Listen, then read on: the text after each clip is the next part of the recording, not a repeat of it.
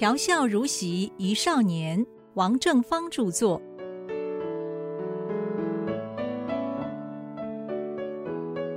亲爱的听众您好，今天要讲的题目是栖霞县县令吟诵古诗。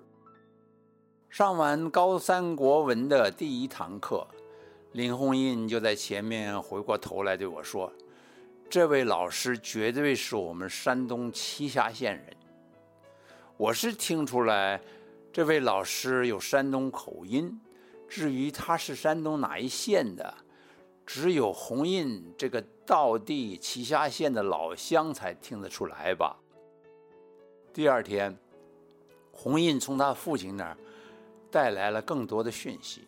他说：“我们的葛勤修老师，山东省栖霞县人，曾经当过栖霞县县长，惜家带眷辗转来到台湾，一时跟原单位亲友完全失联。”葛前县长为了维持生计，就在台北火车站当了一阵红帽子，就是行李搬运夫啊。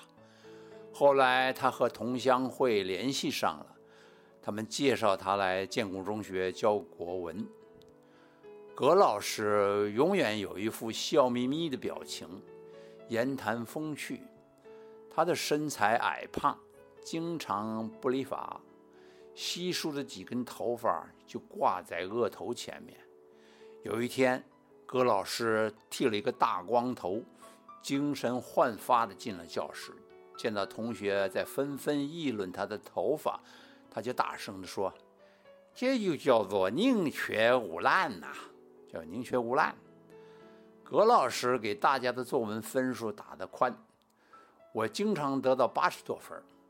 有一次，我心血来潮，在作文课写了一首很长的现代诗，得的分数很低。葛老师在评语里面写，用意颇佳，但是现代诗不是这个样子写的。从此以后，我觉得没这方面的天分，就不再花时间搞那个散文分行写的勾当了。又有一次是申论题，我乱发议论，自以为得意，结果只得了七十多分。我拿着那篇作文同葛老师讨论，他对我的议论呢一直点头赞赏，两只眼睛笑成了两道细缝。他说：“你这回写的挺好呀，也可以自圆其说，可是我不能给你高分嘞。”你在这里批评孔夫子，那怎么行呢？至圣先师是俺的圣人呢。葛前县长讲解《长恨歌》，讲完了以后，问全班的同学：“全首哪两句最好呢？”同学们胡乱抢着回答。葛老夫子都不以为然，他说：“最好的两句。”是欲用寂寞泪阑干，梨花一枝春带雨。哎呀，这白居易先生真是真是个过来人呐！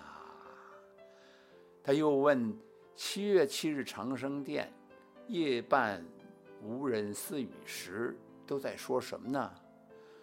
他说：有人说他们是在互相约定。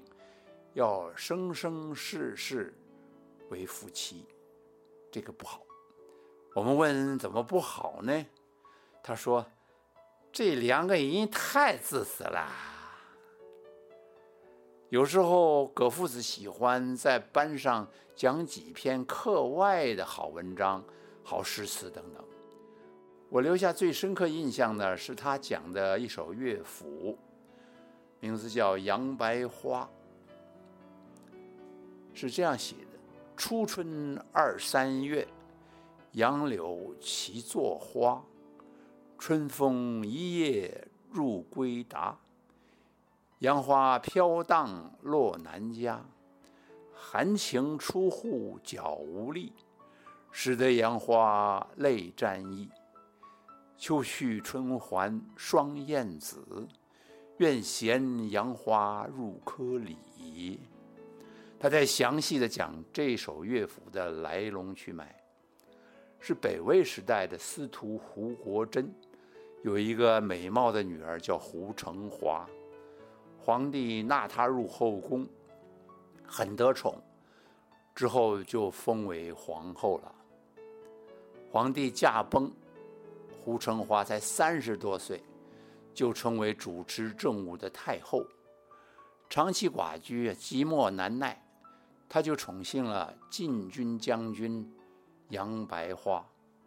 相传杨将军呢，相貌很英俊，身材魁梧，英武过人。他和太后床子之间的乐趣呀，就不在话下了。葛老师说，杨白花在这方面的表现呢，胡太后非常的满意。后来北魏的政局啊变化凶险，反对胡太后的势力渐渐的占了上风。杨白花身处危境，在一次领军巡边的时候，率领部属就投降给南朝的梁国了。胡太后日夜思念杨将军呐，就自己谱了这首恋曲《杨白花》。其中有“杨花飘荡落南家”的句子啊，就是指杨将军南去不归了。这首曲子流传到宫外，在洛阳的文人青楼之间呐，广为唱诵。之后，北魏的权臣尔朱荣主政了，就下令将幼主跟胡太后沉入黄河溺毙了。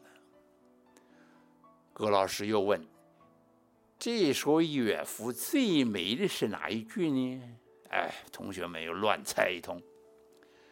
葛老师笑一笑，用着低沉的声音，很有韵味的念：“汉卿出户，绝无礼呀。”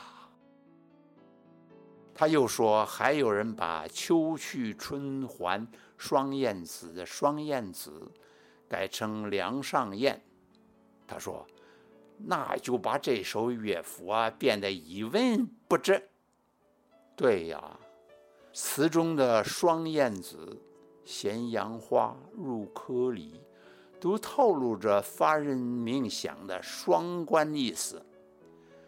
陌生冷漠的梁上燕，又怎么能够表达美艳成熟妇人的胡成华？